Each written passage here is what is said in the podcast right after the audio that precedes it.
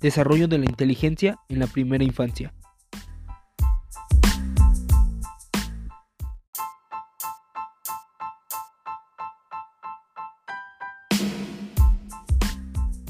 Con su servidor, Ramón Chimal Cabrera, del Instituto Digital del Estado de Puebla, Campus Guadalupe Victoria, de la Licenciatura de Pedagogía.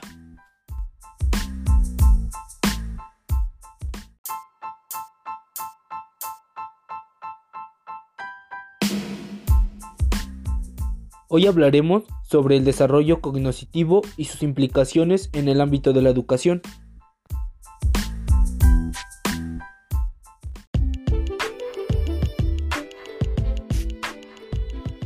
Se denomina desarrollo cognitivo al proceso evolutivo de las capacidades mentales, como la percepción, memoria y atención del niño, capacidades que intervienen en el aprendizaje de nuevos conocimientos y destrezas.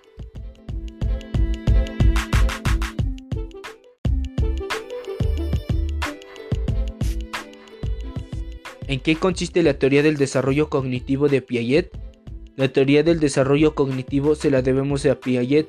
Tras años de investigación empírica, el psicólogo suizo formuló un modelo explicativo sobre el aprendizaje basado en el concepto de la acción y de la experiencia, que se basa en cómo el niño va sumando y reestructurando conocimientos y destrezas gracias a la interacción activa con el mundo que lo rodea. ¿En qué consiste la teoría del desarrollo cognitivo de Piaget? La teoría del desarrollo cognitivo se la debemos a Piaget. Tras años de investigación empírica, el psicólogo suizo formuló un modelo explicativo sobre el aprendizaje basado en el concepto de la acción y de la experiencia. Se basaba en cómo el niño va sumando y reestructurando conocimientos y destrezas gracias a la interacción activa con el mundo que lo rodea. A través de esta interacción, Piaget explica que las estructuras cognitivas se van complejizando hasta que el niño da significado a la realidad y construye su propio conocimiento.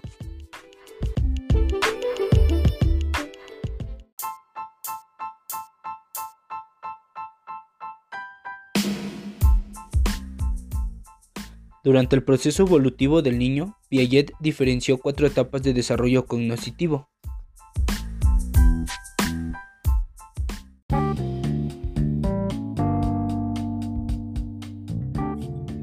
Periodo sensoromotor.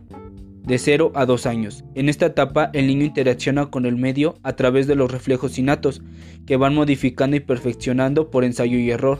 Según detecta que sus acciones modifican el entorno, se despierta en él una clara intención exploradora, e incluso es capaz de anticiparse a los hechos.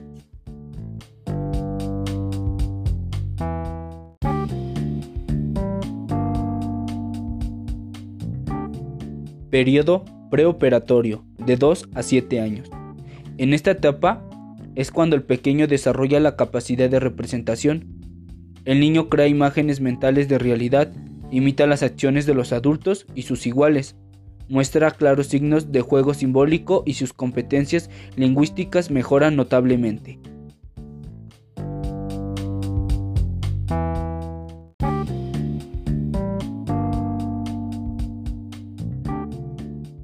Periodo de las operaciones concretas, de 8 a 12 años. Lo más característico de esta fase del desarrollo es que el niño utiliza la lógica para hacer sus inferencias sobre los sucesos y realidades. Esto se debe a que sus conocimientos anteriores se han organizado en estructuras más complejas y unificadas. Por ejemplo, si un niño prepuber deduce por sí mismo que si cambias el agua de un vaso a un tazón alargado, la cantidad de agua es la misma, aunque en el segundo recipiente aparentemente parezca que hay menos cantidad. En el estadio anterior habría ocurrido el error.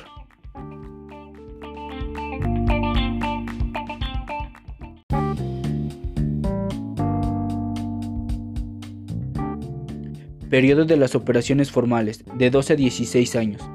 Es en la adolescencia cuando el niño desarrolla una operación compleja, denominada razonamiento hipotético deductivo. Esto significa que el adolescente ante un problema analiza todas las premisas y valora diferentes hipótesis sobre su causalidad o efecto. Ahora los problemas pueden presentarse de manera figurada, sin necesidad de que el adolescente tenga ninguna experiencia sobre él. En esta etapa también es necesaria y característica la metacognición, la capacidad de poder reflexionar sobre nuestro propio razonamiento.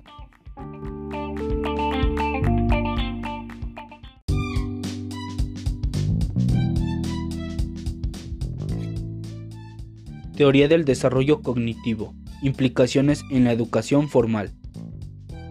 El modelo piagetino sobre el desarrollo cognitivo tuvo una notable repercusión en los procesos de enseñanza y aprendizaje en el contexto escolar.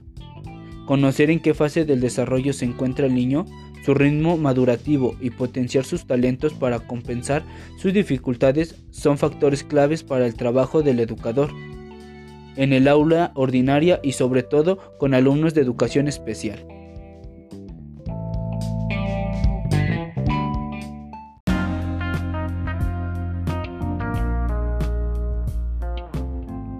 ¿Qué otros cambios han supuesto para la escuela?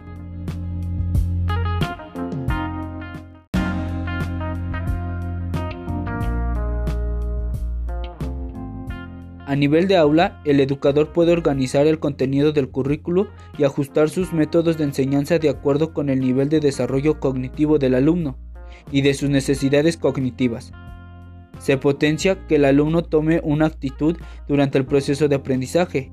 Se pretende despertar la curiosidad del niño por la realidad que lo rodea, que investigue, que aprenda a aprender. El docente se convierte en guía, para el estudiante en este proceso de aprendizaje, proponiéndole nuevos retos y garantizando las estrategias y recursos para que aprenda a aprender. Dentro del ciclo escolar preescolar se incluyen los objetivos de potenciar capacidad como la memoria, la percepción, la psicomotricidad o la autonomía. La educación en esta etapa adopta una función preventiva de futuros problemas del neurodesarrollo y del aprendizaje.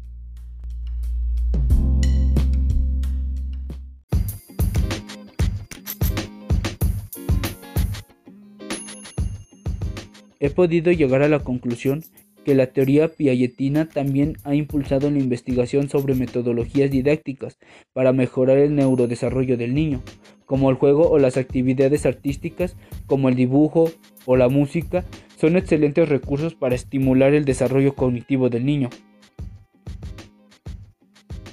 Pues esto se ha convertido en un factor muy importante para el desarrollo de la educación, ya que aporta varias cosas que nos ayudan a desarrollar estrategias para que los niños con diferentes capacidades puedan desarrollar su actividad escolar al máximo.